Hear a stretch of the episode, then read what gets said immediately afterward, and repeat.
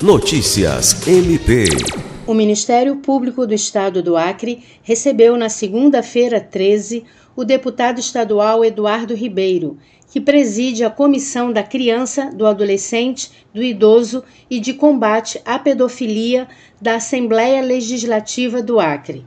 Na ocasião, o parlamentar conheceu as iniciativas desenvolvidas pelo MPAC na área da infância, juventude e proteção dos direitos da pessoa idosa. O Procurador-Geral de Justiça, Danilo Lovisaro do Nascimento, fez a abertura da reunião e disse que essas são áreas sensíveis e prioritárias para o Ministério Público do Estado do Acre e que estão incluídas no Plano Geral de Atuação da instituição.